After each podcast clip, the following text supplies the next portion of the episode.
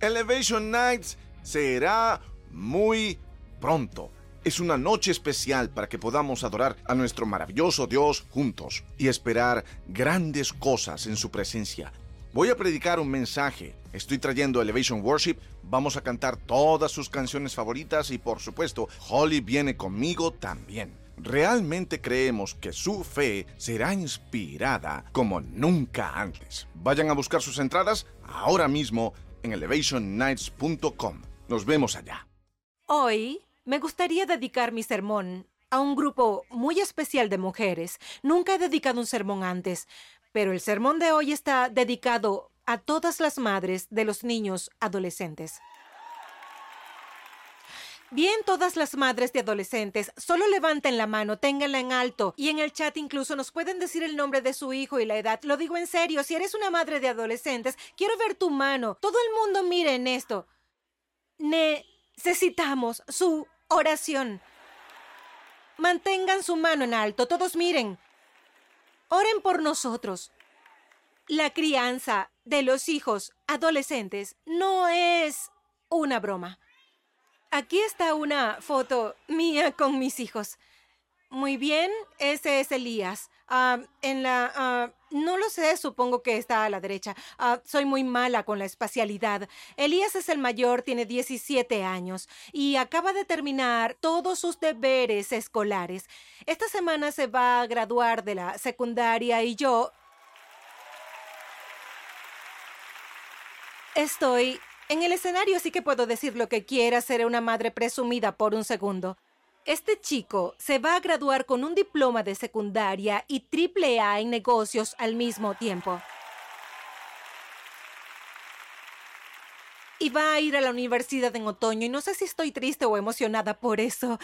Las dos cosas. Y Graham tiene 15 años y está terminando su primer año. Solo por diversión, aquí hay una vieja foto de nosotros. Déjenla ahí por un segundo, les diré algo sobre estos dos niños.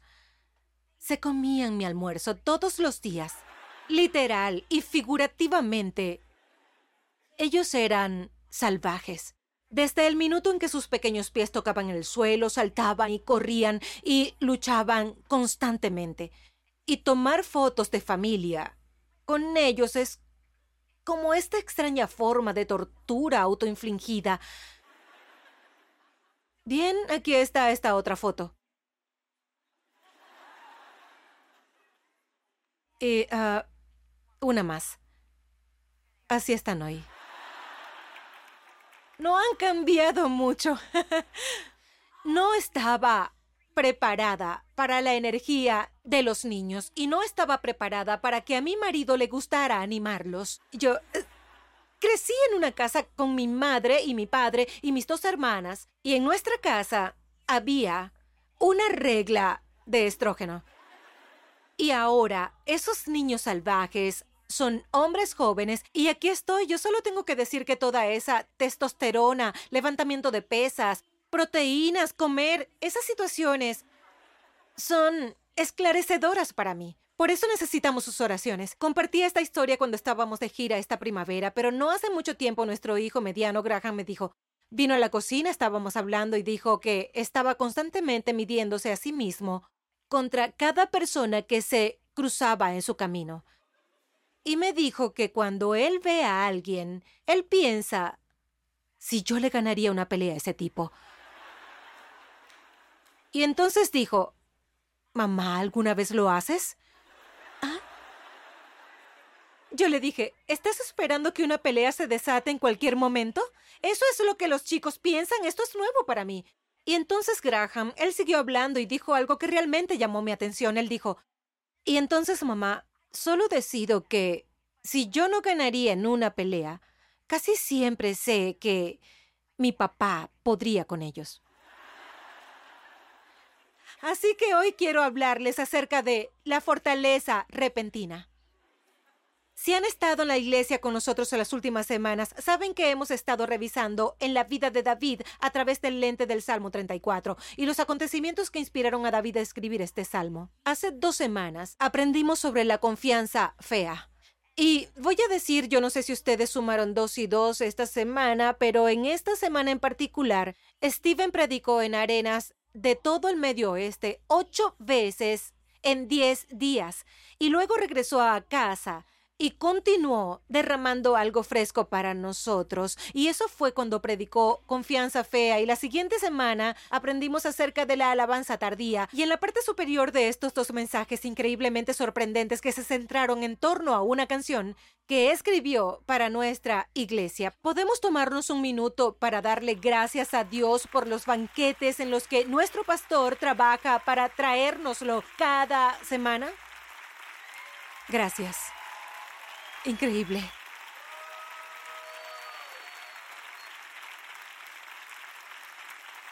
Él vierte y vierte y vierte. Y Él me ministra cada semana como sé que lo hace con ustedes también. Confianza fea, alabanza tardía y ahora la fortaleza repentina.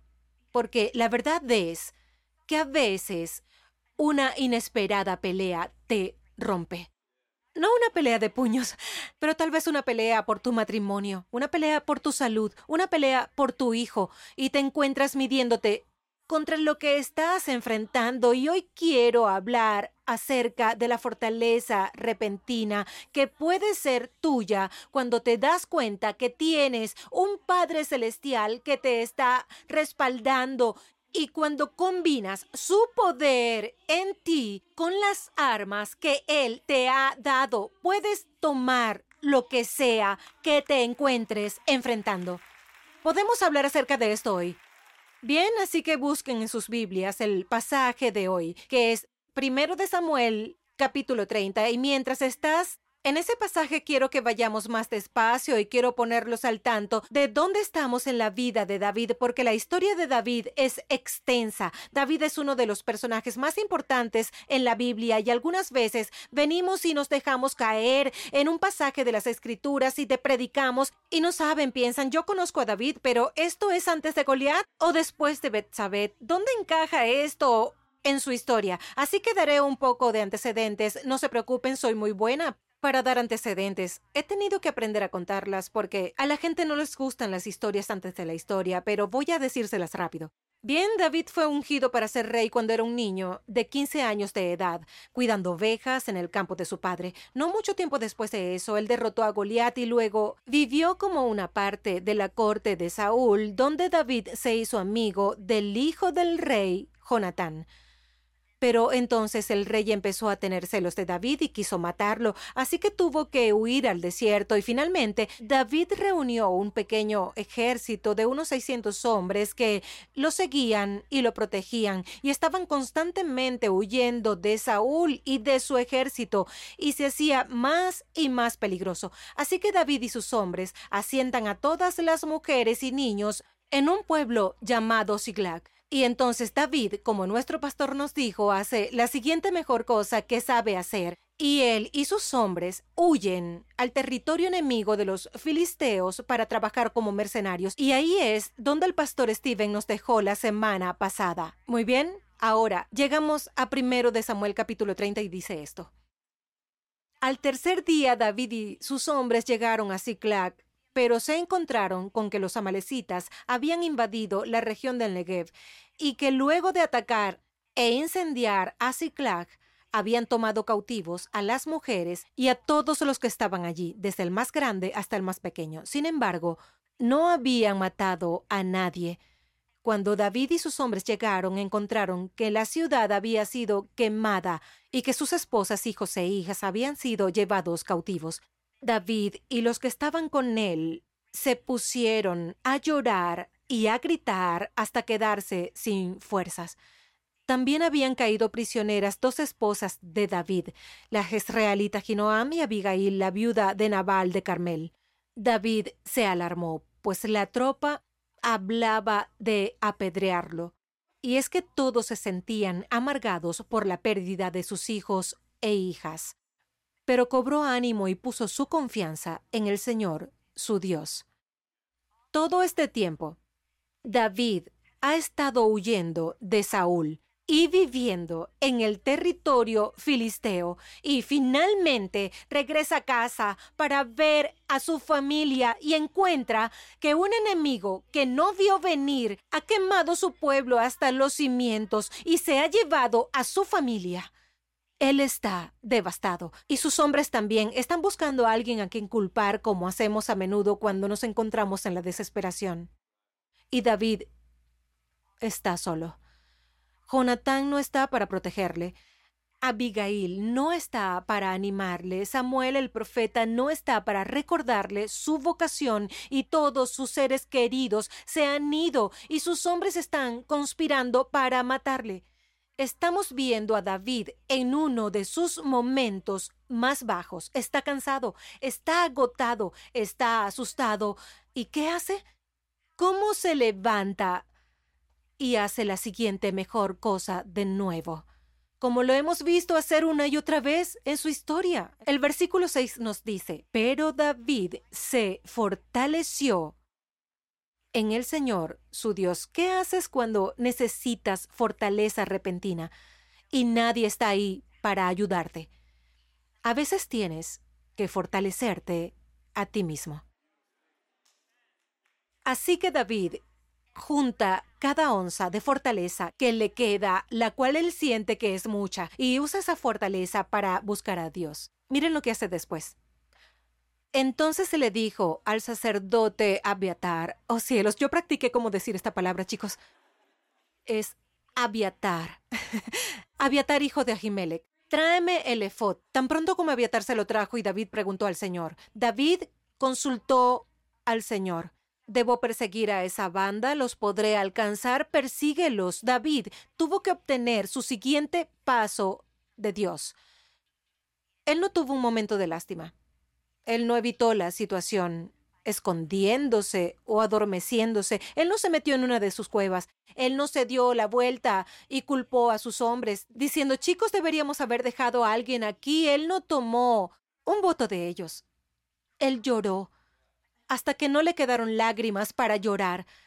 Y entonces, cuando pudo, reunió toda la fortaleza que tenía y llevó su dolor y su confusión y su miedo justo a la presencia de Dios y buscó al Señor. Cuando experimentamos una situación difícil, tenemos dos opciones. Podemos preguntarnos por qué o podemos preguntarnos qué sigue. Hay un tiempo para llorar y para estar de luto, e incluso un tiempo para estar enojado y confundido, pero en algún momento tú tienes que avanzar con ello. Y quiero decirte que lo más probable es que el dolor siga ahí, no importa lo que hagas. Permanece o sigue adelante, el dolor va a estar ahí. Pero no sé tú, yo encuentro en mi vida, cuando me siento en mi dolor por mucho tiempo, me vuelvo rancia, y me amargo y nadie quiere estar cerca de mí. Pero cuando arrastro mi dolor a los pies de Jesús, a veces una y otra vez, cuando busco a Dios, Él responde. Bien, a veces Él no responde de la manera que yo espero que lo haga. A veces Él dice, quédate cuando yo quiero irme. A veces Él dice, perdona, cuando yo quiero aferrarme a ese dolor. A veces Él dice, detente. Y aquí, en este caso, Dios responde a David con un llamado a la acción. Dios dijo, persigue al enemigo, David, no están muertos. Ve y recupéralos. Y David salió. La Biblia nos dice, junto con sus 600 hombres, para ir y recuperarlos. Siempre habrá momentos en tu vida en que la única persona que puede fortalecerte eres tú. Si quieres tener músculos grandes, vas a tener que levantar pesas. ¿Bien? Mis hijos me han enseñado que también tienes que comer mucha proteína y a veces tomar bebidas especiales. Nadie puede hacer ejercicios por ti. La única manera de hacerte fuerte es levantarte una y otra y otra vez, incluso cuando estés cansado de levantarte. Así que hablemos del cansancio por un segundo, porque David está agotado, ha estado viviendo en un territorio enemigo. ¿Pueden imaginar que es estresante? Y ha viajado tres días para volver a casa con su familia. ¿Y ¿Qué es lo que crees que está planeando con este viaje de tres días? ¿Solo festejar y relajarse y abrazar a su esposa y jugar con sus hijos y llegar a casa solo para encontrarlos robado por un enemigo que él no vio venir por tanto tiempo? Él estaba huyendo de Saúl, que se dejó vulnerable en otra área de su vida y ahora él solo está cegado por eso. Así que lloró hasta que no le quedaron fuerzas para llorar, y luego se levantó y buscó al Señor, y Dios le dice que haga algo que supongo que realmente no quería hacer, quería que Dios lo trajera de vuelta. Dios dijo, ve tras ellos. Dijo, recuperarás todo lo que fue tomado. Así que, con las piernas cansadas, David y sus hombres salieron a recuperar lo que era suyo y tenían que viajar rápido porque tenían que alcanzar al enemigo y la historia continúa y nos dice que estaban tan agotados que doscientos de los hombres se detuvieron, como si no pudiéramos ir más lejos. Pero David tenía que seguir adelante porque si no lo hacía iba a perderlo todo. Y así David y sus cuatrocientos hombres restantes finalmente alcanzaron el campamento amalecita, no solo para tener una pequeña charla con ellos, sino que tenían que luchar ahora. Y llegaron a la batalla cansados. Me pregunto, ¿alguien en esta habitación está cansado hoy? Levante su mano, ¿está bien? Levante su mano. Está bien. Puede que tengas sueño. Puede que estés cansado. Pero mira alrededor. Levanta la mano otra vez. Si estás cansado. Todos lo estamos. El cansancio es parte de la vida. Algunos estamos cansados estúpidamente. Como cuando eres un adolescente. Que te quedaste despierto hasta las 4 de la mañana jugando Fortnite o cualquier otro juego de tu elección. Y ahora estás en la iglesia con tu mamá. Y tratas de mantenerte despierto. Tal vez estás cansado porque es mayo y es al final del año escolar y tienes todos los programas de fin de año y las fiestas y los regalos de los maestros, exámenes finales y asegurarte de que tus hijos crucen la línea de meta y te sobreprogramaste a ti mismo este año. ¿Alguien aquí está así de cansado? Algunos de ustedes están legítimamente cansados sin un final a la vista. Tal vez eres una madre soltera en el Día de las Madres, sin ayuda y trabajas a diario desde que tus ojos se abren por la mañana hasta el momento en que tu cabeza golpea la almohada por la noche. Es importante reconocer cuando estás cansado y por qué estás cansado y es importante evaluar tu horario e incluso aprender y pedir ayuda cuando la necesitas. Y necesitamos descanso en nuestras vidas. Claro que sí. Necesitamos tiempo de descanso y sabbat y todas esas cosas maravillosas, pero ¿saben lo que aprendí en más de 20 años de ser un adulto? Incluso me canso en vacaciones. Lo digo en serio. Para mí no sé lo que se siente cuando estás bien despierto por la mañana. Sea si duermo cinco horas o si duermo nueve horas. Cuando abro los ojos por la mañana, no quiero despertarme. Sigo cansada. Y no quiero dormir toda mi vida. Quiero dejar de sorprenderme de que estoy cansada. El cansancio forma parte de la vida adulta. Ya no es una excusa para no hacer lo que hay que hacer. Los bebés duermen cuando están cansados. Los adultos duermen cuando el día se acaba.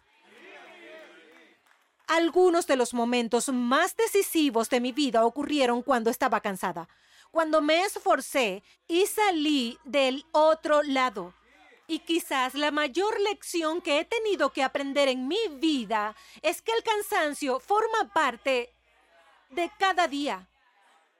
Así que tenemos que aprender a luchar cuando estamos cansados, porque si esperas a sentirte al 100%, nunca recuperarás lo que te han robado. Oigan, David estaba cansado. No cansado por 15 minutos, no como si se quedó despierto hasta muy tarde en la noche. Estaba cansado por 15 años, cansado de luchar una batalla física contra Saúl y una batalla mental contra sí mismo, constantemente preguntándose si Dios realmente iba a hacer lo que dijo que iba a hacer a través de David o si Saúl solo iba eventualmente a atraparlo. Hay un enemigo real allá afuera y él quiere que estés demasiado cansado para luchar por las cosas que Él te ha robado.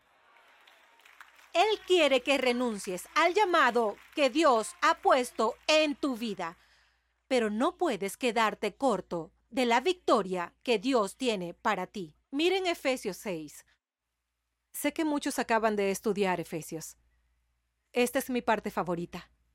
Efesios 6:10 dice, por último, fortalezcanse con el gran poder del Señor. Pónganse toda la armadura de Dios para que puedan hacer frente a las artimañas del diablo. Bien, escuchen estos versículos porque dan un poco de miedo si los leen bien. Porque nuestra lucha no es contra seres humanos, sino contra poderes, contra autoridades, contra potestades que dominan este mundo de tinieblas, contra fuerzas espirituales malignas en las regiones celestiales. Por lo tanto, pónganse toda la armadura de Dios para que cuando llegue el día malo puedan resistir hasta el fin con firmeza. Pablo no está hablando de una lucha para que nosotros tomemos un nuevo terreno. El trabajo de Jesús en la cruz ganó la victoria contra el pecado y la muerte. La salvación es nuestra. No tenemos que luchar por eso. Recibimos eso por gracia a través de la fe. Pero solo porque hemos recibido la salvación no significa que no hay todavía un enemigo muy real. Y él va a hacer todo lo que pueda. Vino a robar, matar y destruir. Y estamos luchando contra fuerzas espirituales en reinos que no vemos, cosas que ni siquiera conoces, cosas que leerías en un libro de fantasía. Demonios y fuerzas espirituales que están luchando por tu alma. Y si no puede tomar tu salvación, te va a cegar. Él va a tomar tu paz. Su trabajo es hacer que te concentres en lo cansado que estás. Has luchado por tu matrimonio por años. Él va a hacer todo lo que pueda para que te des por vencido. Él quiere que estés muy cansado para recuperar tu alegría. Él quiere que estés cansado para recuperar tu confianza. Y Él puede tomar esas cosas de ti. Vivirás tu vida salvado, pero en derrota. Y Él gana. Sin embargo, como creyentes en Cristo, no estamos luchando en nuestro propio poder. Eso es lo asombroso. Pablo dijo, sé fuerte en el Señor y en su poderoso poder, ese poder maravilloso que trabaja en nuestro interior. Pero a veces tienes que levantarte. Si quieres activar el poder de Dios en tu vida, tienes que moverte. Tienes que buscarlo una y otra vez y otra vez. Tienes que amarte a ti mismo para que puedas enfrentarte al enemigo. No te rindas, no dejes que gane. Sigue luchando, incluso cuando estés cansado.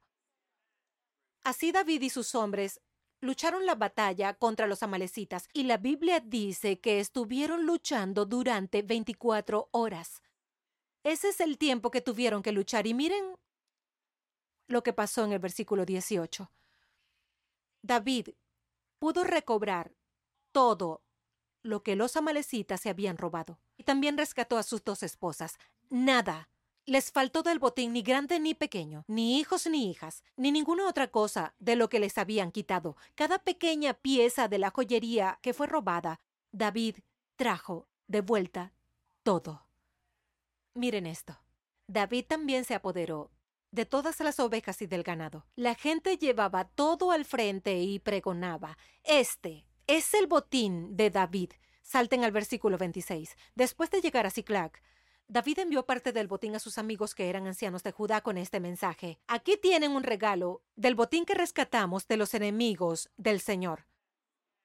De alguna manera, cuando peleas cansado, empujas la batalla más larga de tu vida. vas a salir con un botín. Sobras. No hay nada que Stephen Furtick le guste comer más que buenas sobras. Cuando cocino algo delicioso como la comida que a él le gusta, yo cocino de más para que queden sobras. Cuando luchas por algo en tu vida, estoy aquí para decirte que puedes planear para las obras. Cuando luchas para recuperar tu parte, vas a tener suficiente para compartir con los que te rodean. Cuando sientes que tu alegría se escapa y estás cansado, pero te tomas el tiempo para escribir en tu diario de gratitud y te mantienes enfocado en la fidelidad de Dios, mejor apuesta que vas a tener gozo desbordando a la gente a tu alrededor.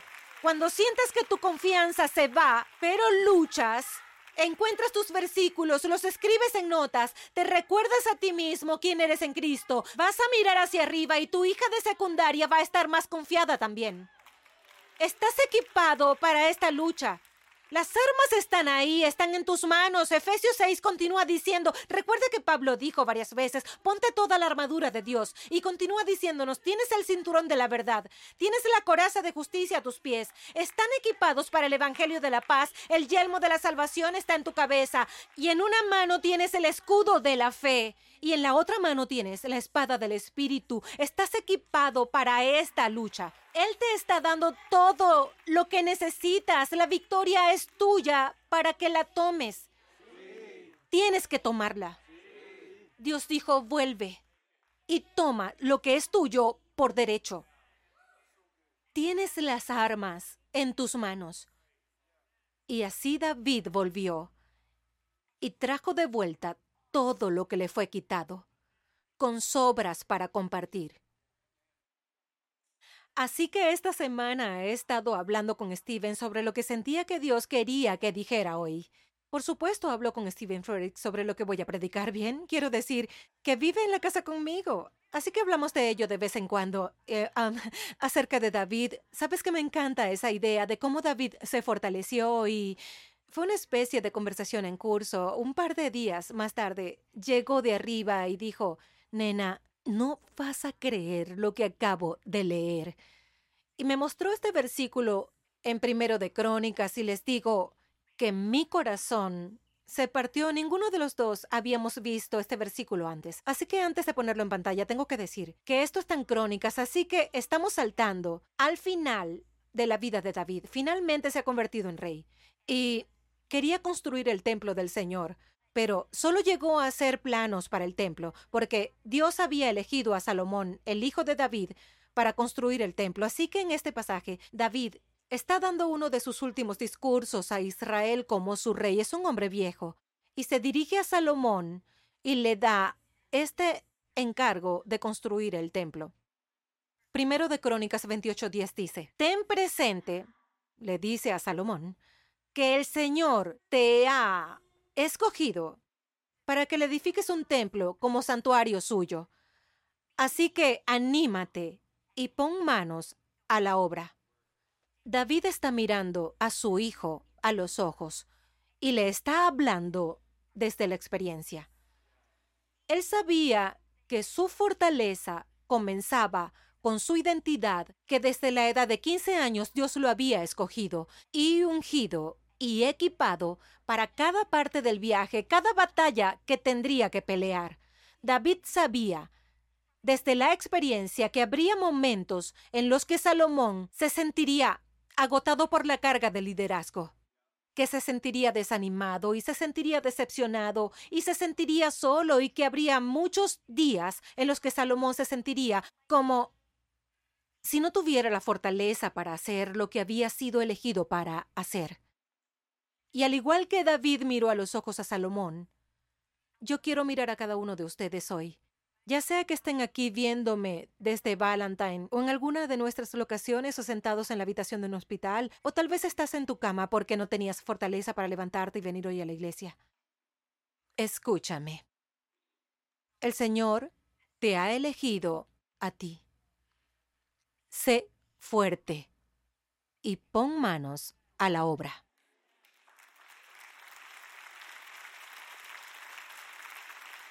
Él te ha elegido para criar a ese niño con necesidades especiales. Sé fuerte y pon manos a la obra. Te ha elegido para cuidar de tu padre enfermo.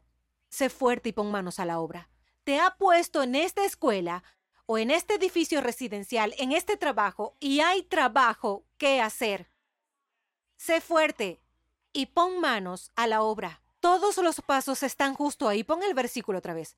Bien, considera ahora, solo para realmente entiéndelo. El Señor te ha elegido a ti. ¿Para qué? ¿Cuál es la tarea? Construye una casa como santuario. Construye el templo. Pablo dijo que nuestros cuerpos son un templo del Espíritu Santo que está dentro de ti. Fuiste comprado por un precio. No tienes que vivir en la derrota, estás respaldado por un Padre celestial que es fuerte y poderoso, y Él te ha dado el poder de su espíritu dentro de tu templo. Así que construye el templo y sé fuerte. Esa es la parte donde te hablas a ti mismo. Cuando nadie más está ahí, esa es la parte donde te encuentras a ti mismo. Sé fuerte, Holly. Sé fuerte y pon manos a la obra. Este es mi nuevo lema de vida, chicos. Lo gritaré desde la cima de la montaña, así que lo van a ver en mis redes sociales. Lo pondré en mi taza del Día de las Madres del próximo año. Sé fuerte y pon manos a la obra. ¿Cómo puedo seguir siendo fuerte y haciendo el trabajo? La fortaleza viene a medida que avanzas. Así que levántate, muévete, sal de la cama, pon manos a la obra que se te ha dado para hacer hoy. Lleva a los niños a la escuela, llega al trabajo a tiempo, ve al partido de fútbol, paga las cuentas, lee tu Biblia, toca música de adoración, practica la respiración, perdona una y otra y otra vez, sé fuerte y pon manos a la obra. Construye tu templo. El único templo que puedes construir es el tuyo. Deja de tratar de construir el templo de tu esposo. Deja de construir el templo de tu hijo. Construye tu propio templo. Hazlo bien. Hazlo fuerte. Dale una buena base. Sé fuerte y pon manos a la obra que Él te ha elegido para hacer tu trabajo, no mi trabajo, tu trabajo. Pero yo no soy fuerte. Pon manos a la obra. La fortaleza que vas a necesitar mañana está en el trabajo que estás haciendo el día de hoy.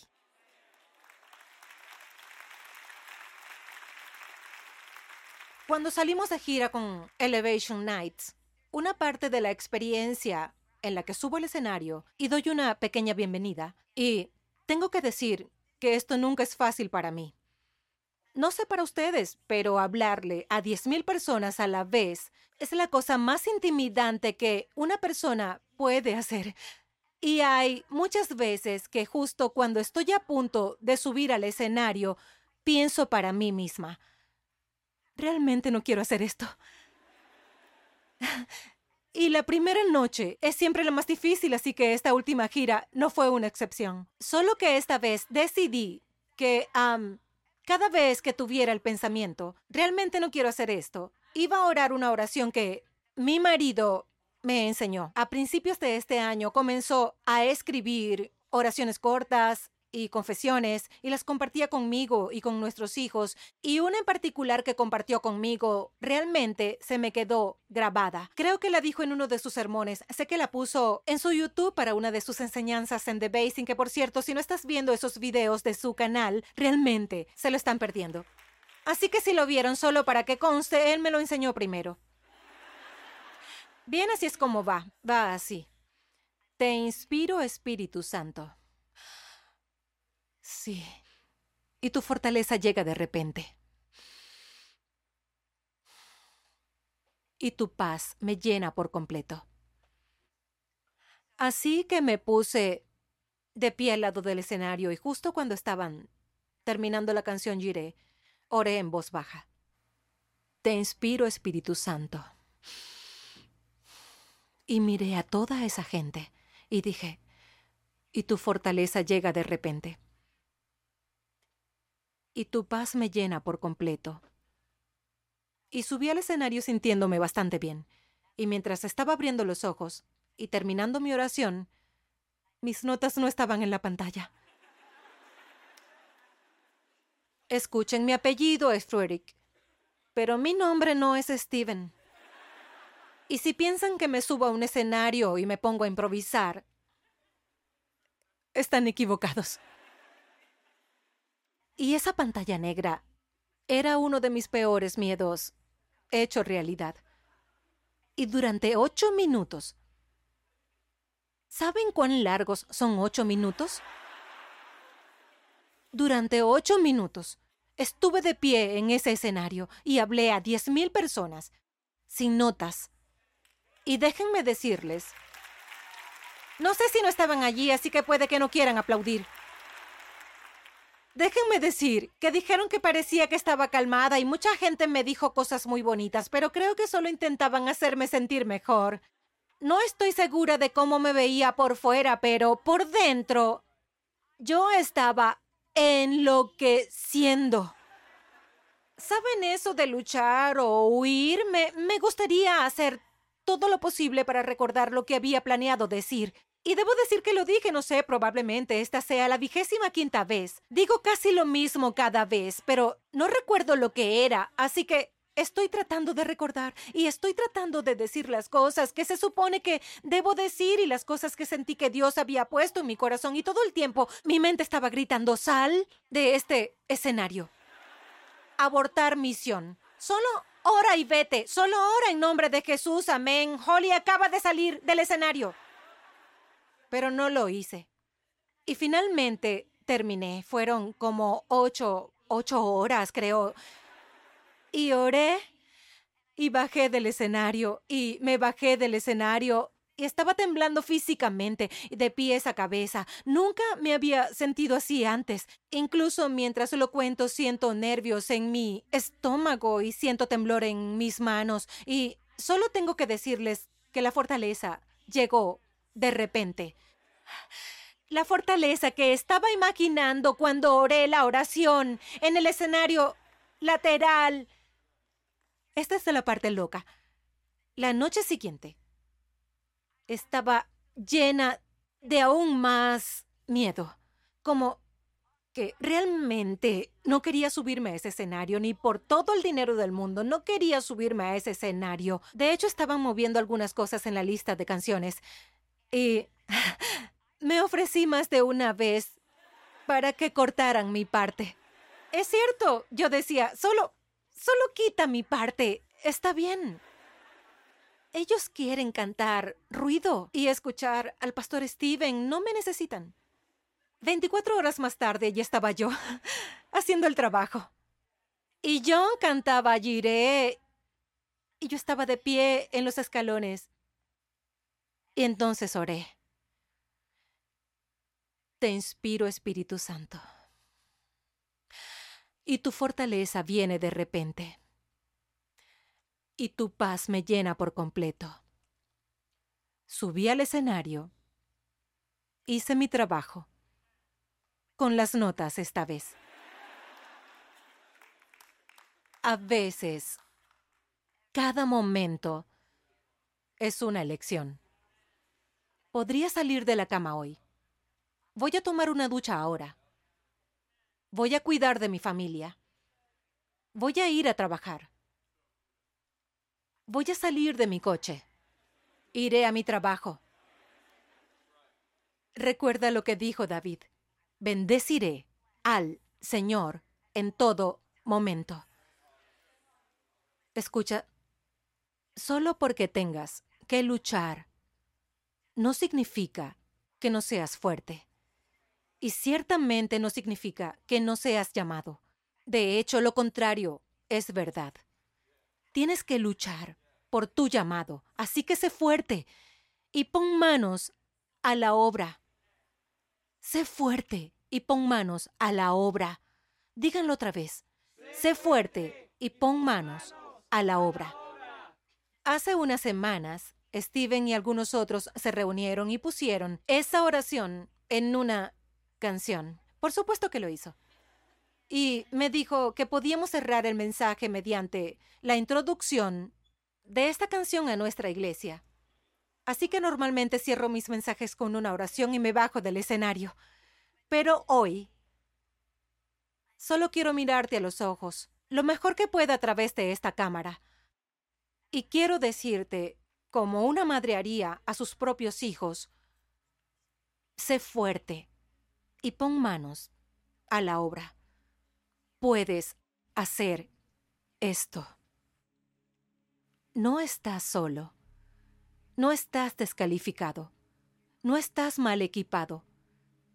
Sé fuerte y pon manos a la obra. Repitan después de mí. Te inspiro, Espíritu Santo. Respira profundo. Y tu fortaleza viene de repente. Respira otra vez. Y tu paz me llena por completo.